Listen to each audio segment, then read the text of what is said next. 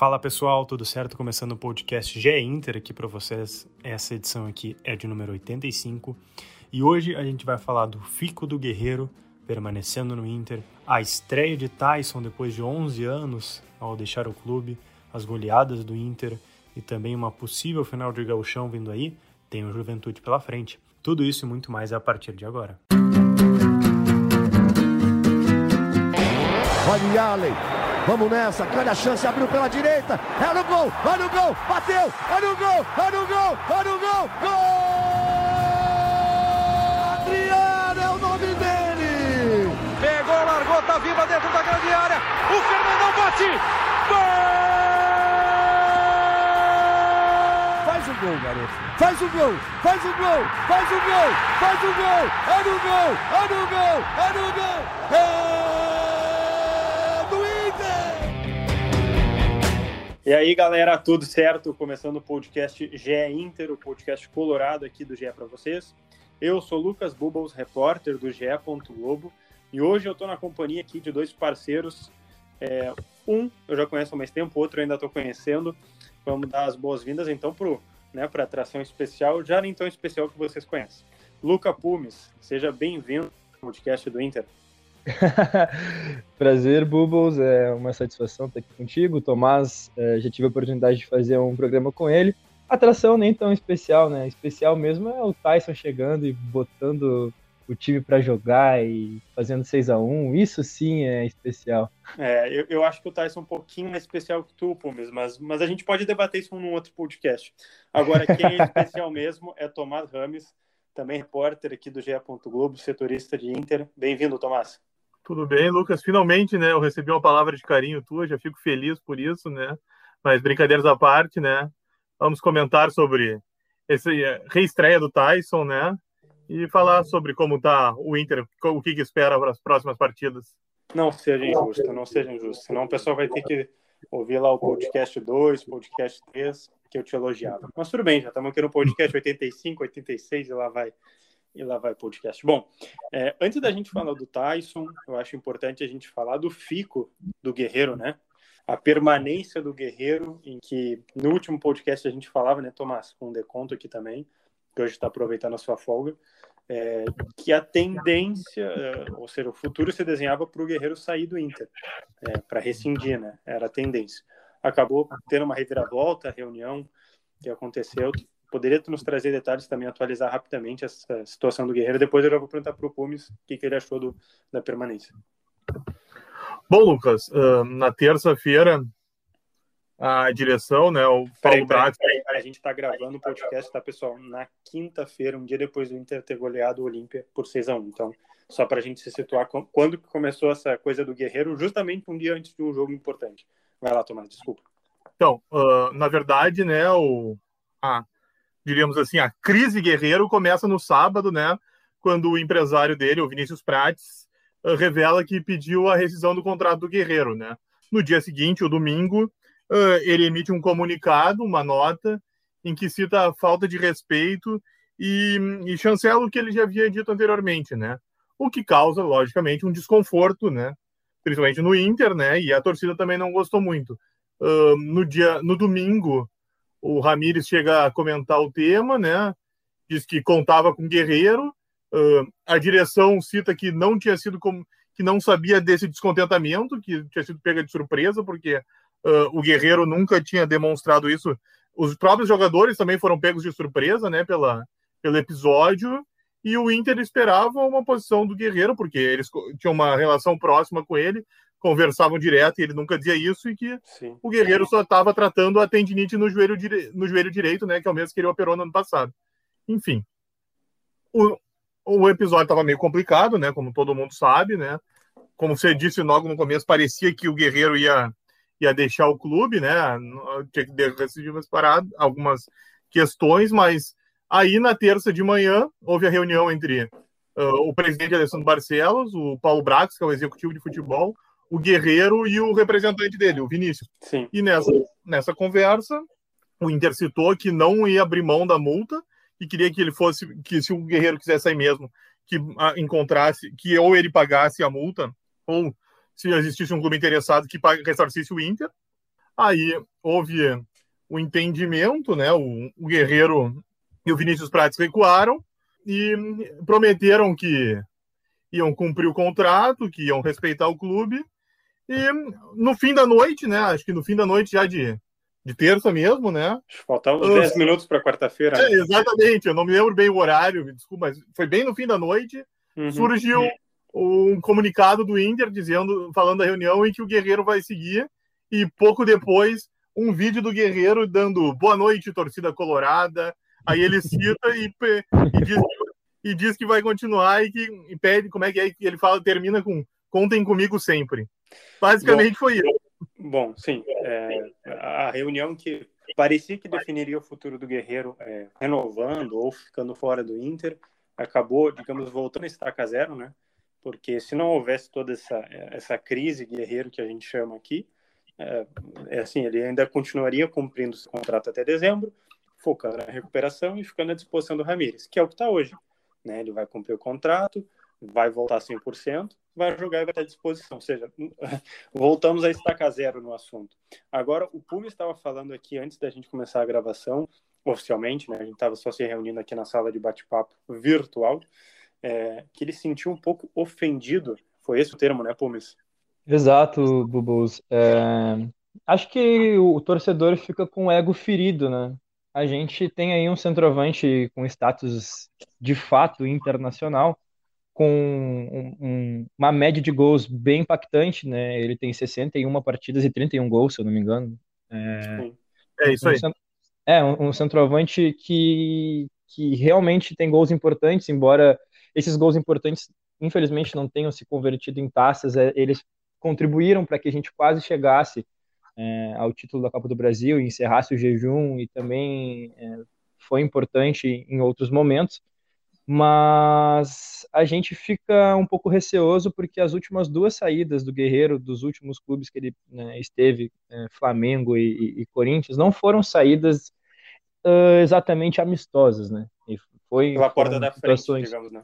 É, foram situações um tanto quanto como eu vou te dizer, é, ah, não vou dizer vexatório, né, mas... Mas foram turbulentas, né? Foram não turbulentas. Foram, não foram e aí, marcado. É, o Corinthians, um clube qual ele era, ele era ídolo, ele falou que não sairia por nada, é, o Flamengo depois, pô, aí é recente, todo mundo lembra o que, que foi a situação que culminou nele chegando no Inter, e aí, de repente, ele chega fazendo juras de amor pro torcedor colorado, que carente, cai no papo do malandro, né? E de repente quer sair. Assim, é, a gente fica bem triste, porque a gente tinha um outro centroavante que aparentemente gostaria de ficar no clube, que é o Abel Hernandes, e agora foi embora, e de repente o Guerreiro quer sair também, a gente escolhe ficar com um, e aí o que quer ficar acaba saindo, o que não quer quer ir embora, vamos ficar com quem? O Yuri Alberto pode ser vendido daqui a pouco. O Inter não tem uma situação financeira confortável o suficiente para negar uma proposta multimilionária que vier por ele. E ele é, como eu gosto de falar, congelante na frente do gol, como poucos.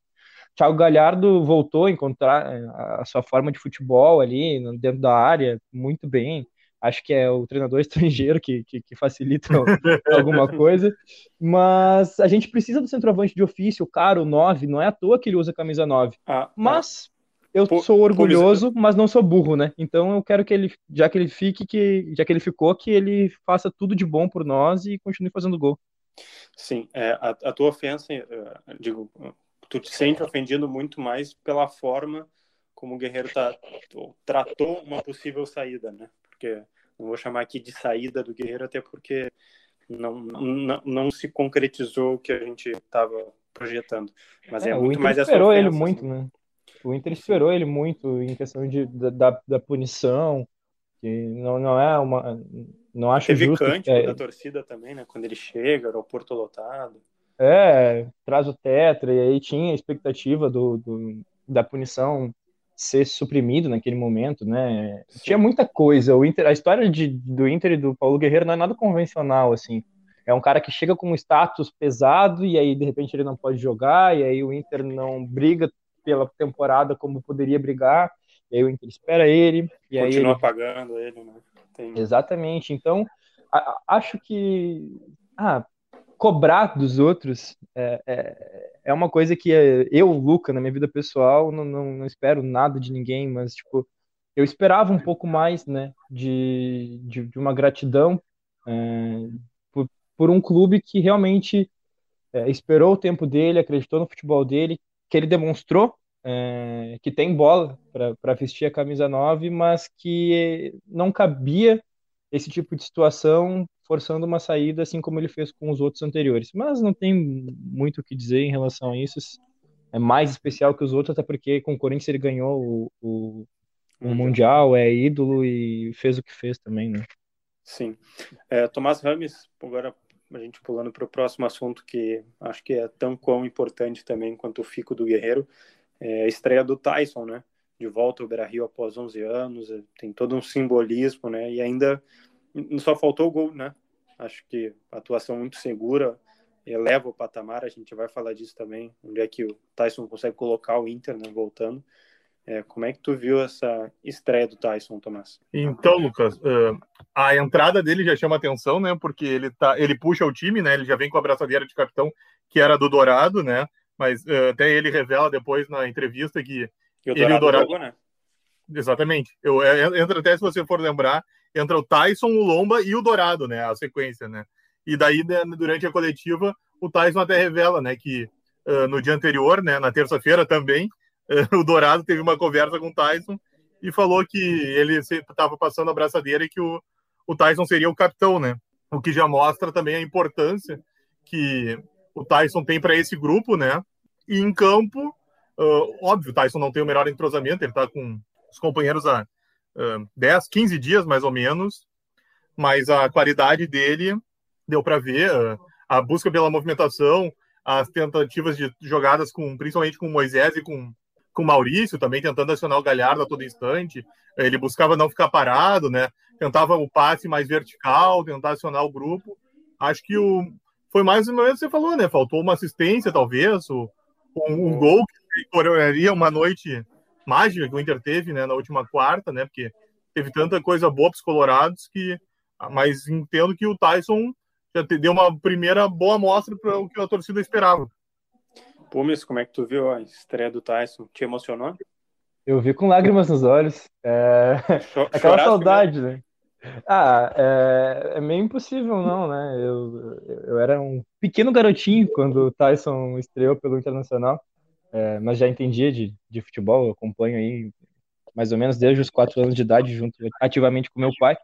E ver ele de novo com a camisa do Inter me deixou muito contente, mas principalmente pelo simbolismo de ter um camisa 10. Meu pai bate na tecla que o 10 armador precisa existir. A gente tem aí evoluções táticas, futebol moderno, etc., é, que, que mostram que essa figura central do camisa 10 nem sempre é esse, esse articulador de fato. Mas ontem eu, eu, eu, consegui mesclar o que a gente vê de futebol moderno e de, de, do, do clássico, né, do, do, futebol, que é um camisa 10 que ao mesmo tempo é, recompõe, sobe, abre, às vezes tem uma movimentação livre, orquestra o time, faz jogar, é, ousa um passe diferente, tá vai tirar um... Tá, né? É, exatamente. E isso, isso faltava. Não cabe a comparação com o D'Alessandro, porque são estilos de futebol totalmente diferentes, mas uma figura identificada com o clube, é, usando a camisa 10, mostrando um futebol acima da média. Nossa, depois da existência do D'Alessandro no Inter, é, é difícil se acostumar sem alguém que tem essas características, não exatamente do futebol, mas da personalidade, de tudo mais. Então eu fiquei bastante feliz, óbvio, a gente sentiu falta de um golzinho. É, teve gente que falou Uh, bah, podia ter deixado ele para bater o pênalti. Eu acho que não, o pênalti do batedor oficial. Tá certo o Inter, o Inter tem que botar o Edenilson para bater. Enquanto ele estiver guardando a bola na caixinha, é ele que bate e acabou. Uh, vai chegar a vez do Tyson, vai fazer gol, vai nos dar muita alegria.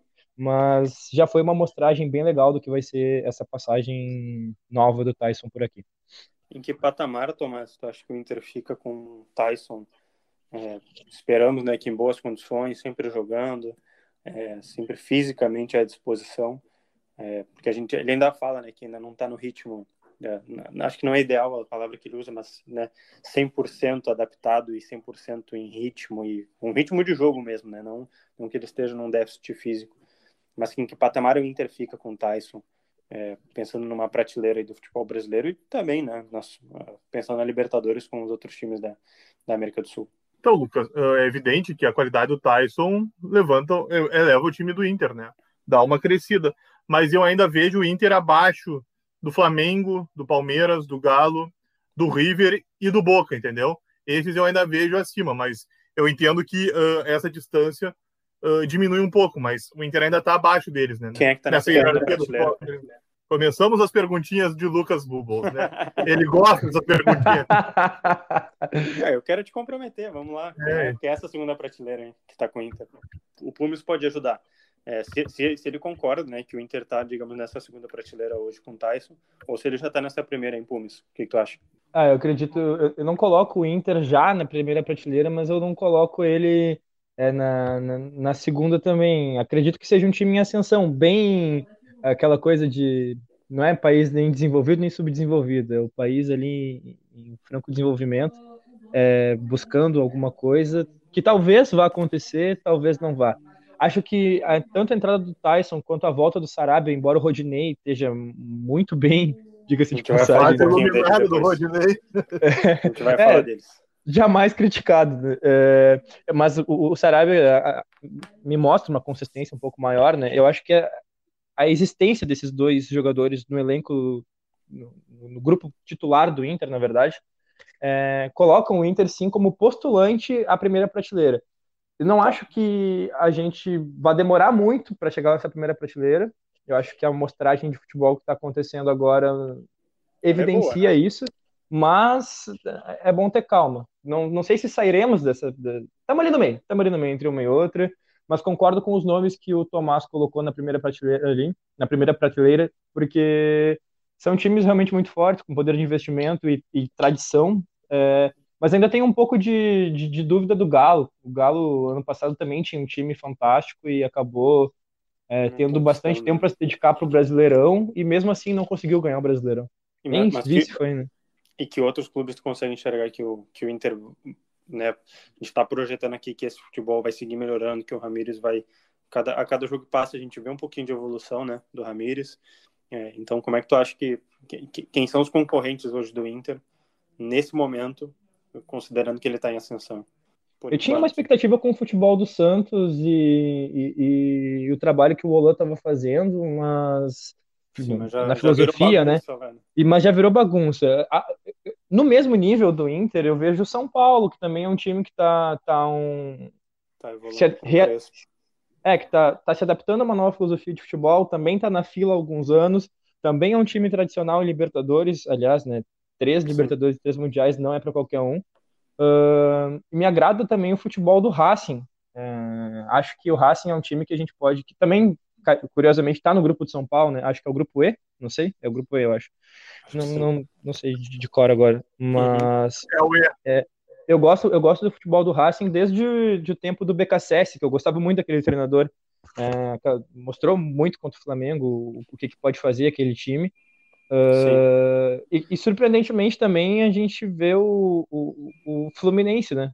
Dando, dando umas bitadinhas, mas não acredito que vá muito longe. O Fluminense é, tem chances de, de, chegar em algum lugar ali na Libertadores, mas não acho que ele vai incomodar para ser campeão, não. Acho Entendi. que mesmo o patamar do Inter em ascensão, são só poucos, o São Paulo. Né? São poucos. O São Paulo eu até vejo um pouquinho acima, né, na verdade. Esse time do Crespo eu já vejo bem sólido.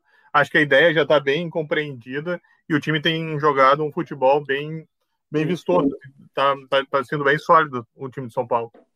Bom, agora a gente falando sobre goleada, a gente falou do Rodinei aqui, eu queria é, saber do Tomás e depois do Pumes também.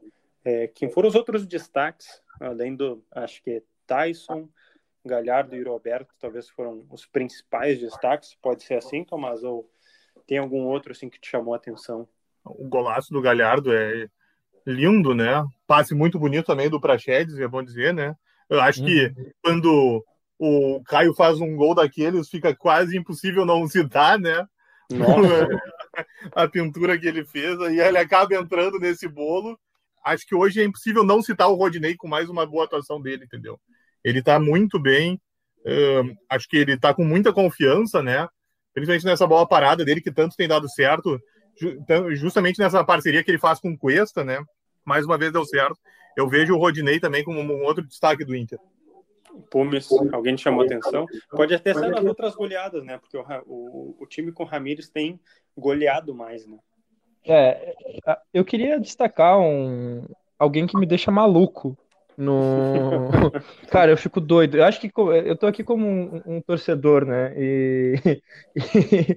o Marcos Guilherme, o Marcos Guilherme me deixa louco, cara. Eu, eu, eu, fico fora de mim vendo ele. Ontem ele fez um hat-trick ao contrário. Ele perdeu três chances de gol uh, absurdas, mas ele participou ativamente, do, acho que do terceiro e do quinto gol.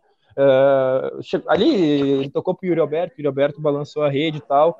É, mas eu, não, eu, queria dizer que, que alguém me desse uma luz que tanto se fala no trabalho tático do Marcos Guilherme, que ele faz sem a bola, eu me sinto um pouco até é, meio estranho, meio, meio boboca de, de não conseguir enxergar isso, porque eu só vejo quando ele faz a, as porcarias ali. Uh, mas, bem ou mal, participou de duas jogadas do, do uh, para gol. Uh, e Caio Vidal tem que ser tem que ser o dono da, da direita ali por enquanto. Não vejo outro. Acho que talvez quando o Bosquilha chegar talvez ele possa ver se ele consegue se adaptar àquela função. Mas gostei muito do Caio Vidal ali. Gostei do Praxedes. Praxedes é, mais solto eu, eu senti e mas destaque é, é o Galhardo com, com, com na primeira no primeiro gol bem posicionado para botar para dentro e no segundo gol hum, fazendo uma pintura. E não tem como realmente não citar o Rodinei, é, vivendo para mim a melhor fase dele agora que o contrato está acabando é, e que ele está próximo de ir embora.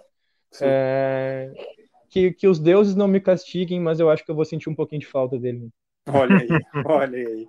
Quem diria, Ei, Lucas, só para citar, né, agora que o, o falou, né, questão do Galhardo, que ele já encostou no Guerreiro, né? o Galhardo, que é o artilheiro do Inter na Libertadores, com três gols. No Inter ele tá com 30 e o Guerreiro tem 31, né? E o Tyson, que acabou de chegar, mas já é o artilheiro do Inter, né? Desse grupo, com 36, né? Isso mostra o momento do Galhardo, né? Dos últimos 10 jogos, quer dizer, dos 10 jogos que ele disputou nessa temporada, ele tem 7, né? Se pegar o início dele no Inter no ano passado, nos primeiros 10 ele fez 3, ou seja, ele dobrou, ele mais que dobrou o início dele do ano passado.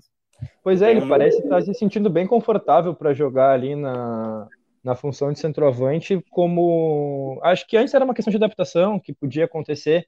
Óbvio, assim como ele já subiu e decaiu uma vez, é, né, pode acontecer de novo, mas ele parece estar muito à vontade, é, muito à vontade mesmo. E acho que é importante citar que o, o Guerreiro fez é, 31 em 61 jogos e o Galhardo 30 em 64 jogos, que é, é, é muito parecido, né, a, a, média, e o Galhardo jogou várias vezes em uma posição atrás ali, né, uh, fazendo a segunda função do ataque ou fazendo a, a, última função do meio ali, né, ou de meio atacante ou de segundo atacante, e o Guerreiro sempre de centroavante, então é mais ou menos o mesmo número de partidas, mais ou menos o mesmo número de gols, acho que a gente está bem servido, né.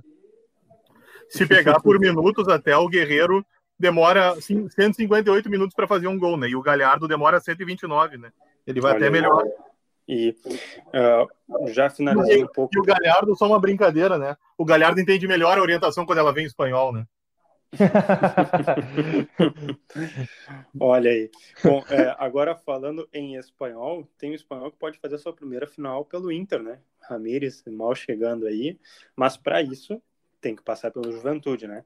É, teve toda a treta lá do gramado, olha, teve, né, N polêmicas, é, mas perdeu para o Juventude, agora tem a final é, no domingo. Eu me esqueci o horário, Tomás, é 19, né? No Beira-Rio, isso? Não, o jogo é sábado. A, a semifinal, isso, perdão, Se, semifinal, é, buscando a final. Sábado às 19. Perdão, perdão, exatamente, tinha confundido o dia só. É, e agora, como é que tu vê, Pumes? É, depois eu vou pedir para o Tomás trazer algumas informações também de se pode ter ou não alteração no time. Mas como é que tu vê, Pumes, é, agora uma... Eu acho, assim, que o Olímpia talvez seja mais time que o Juventude, em termos de, de enfrentamento técnico, mas aí tem um componente que é um jogo de mata-mata, né? É, pode dar pênalti, é, tá valendo vaga numa final, de um campeonato que o Inter tá precisando ganhar, né? Já faz um tempo que não ganha. É, eu acho que tem um, um, psicológico a mais, talvez o enfrentamento técnico possa ser um pouco mais abaixo. Mas como é que tu tá vendo essa semifinal contra o Juventude? É, eu tô com um pouco de medo, né? Acho que o, o, primeiro, o primeiro jogo demonstrou que o Inter ainda não consegue lidar com algumas adversidades, tipo um gramado ruim, é, mas também lá teve o acidente de percurso lá contra o Always Red também, é, na, na, altitude. Quando o Inter sai da zona de conforto dele, o Inter parece meio, meio perigoso, assim, né? Perigoso para os torcedores, não para o adversário, sim, como sim, deveria sim. ser.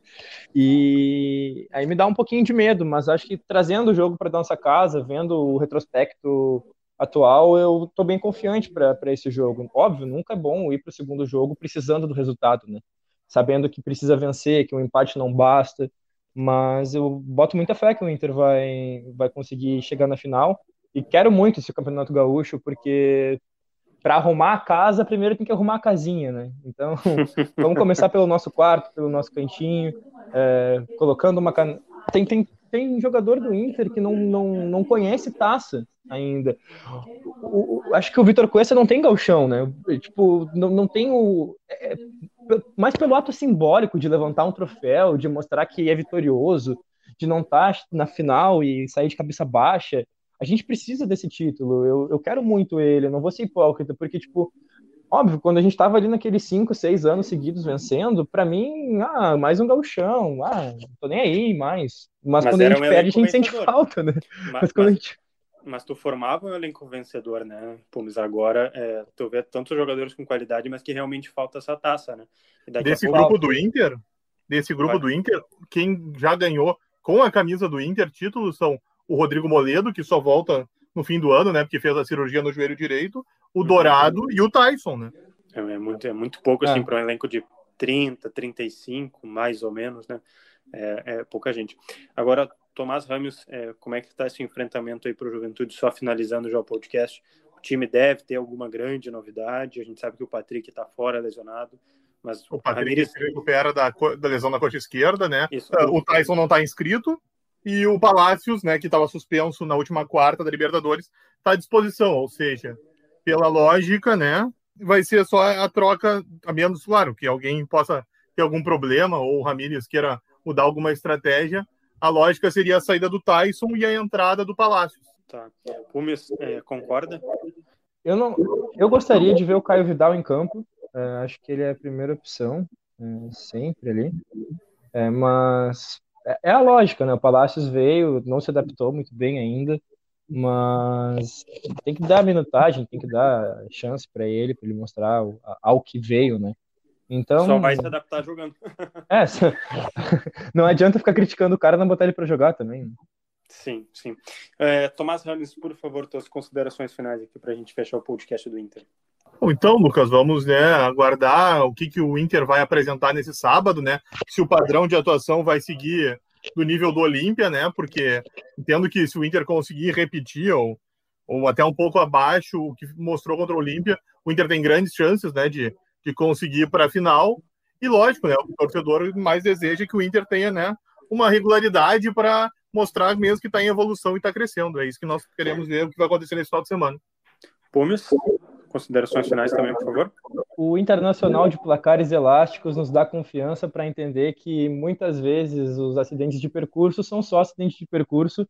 É, gostaria de, de ver uma grande vitória no, no sábado Acho que o Olímpia foi considerado a prova de fogo, né? Falaram, ah, a prova de fogo do Inter na, na, nessa fase de grupos é o Olímpia, mas não adianta nada ser uma prova de fogo e não ser a prova de gelo, né? Porque aquele friozão e como os nossos centroavantes são congelantes dentro da área, eles não conseguiram é, suportar e acho que no próximo sábado nós vamos ter outra atuação com os nossos meninos ali na frente fazendo muitos gols. E não digo que vai ser uma goleada, mas acredito que vai ser um, um jogo de bom futebol e que o Inter vai conseguir passar para a próxima fase, chegar na final e aí é outra história. Bom, é, esse foi o podcast já Inter é, desta edição aí de número 85. É, a gente vai voltar a falar na próxima semana é, com o Inter na final, não do Galchão, com o Guerreiro ou não à disposição.